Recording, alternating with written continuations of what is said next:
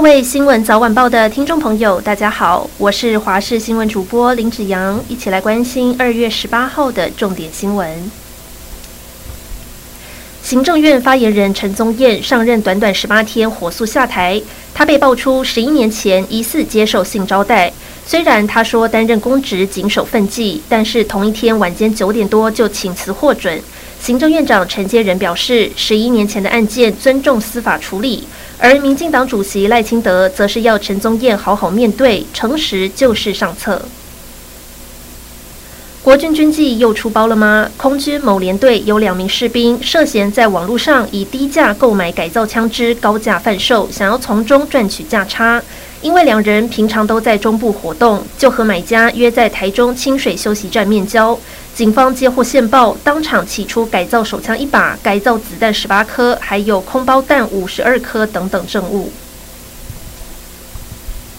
明天台湾灯会将要闭幕，不少民众把握机会，下午就前往灯区赏灯。加上中央展区国父纪念馆有不少樱花盛开，赏樱赏灯一次满足。从开幕到今天下午三点，已经累积近千万的人次。平常每天就涌入近六十万人，今天恰好是补班日，有望突破八十万人。周边捷运站从二月一号到二月十七号，也已经累积了六十万人次。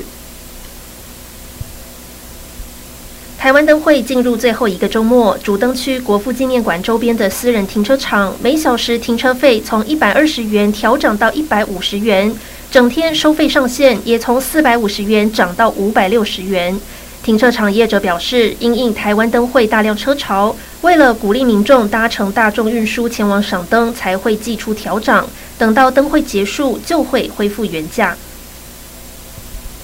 南投立委补选三月四号登场。根据关键调查有限公司十五号公布的民调，国民党派出的老县长林明珍有百分之二十九点九一的县民会投给他，对手民进党籍的蔡培慧则有百分之二十九点八八的县民会投给他，两人相差不到百分之一。今天两人也火力全开，在各党的党主席陪伴下，走进街道扫街和成立后援会，争取选民认同。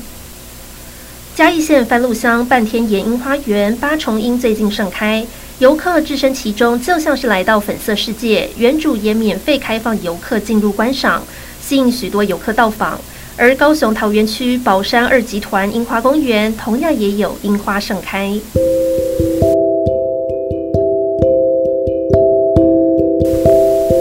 以上就是这一节新闻内容，感谢您的收听，我们下次再会。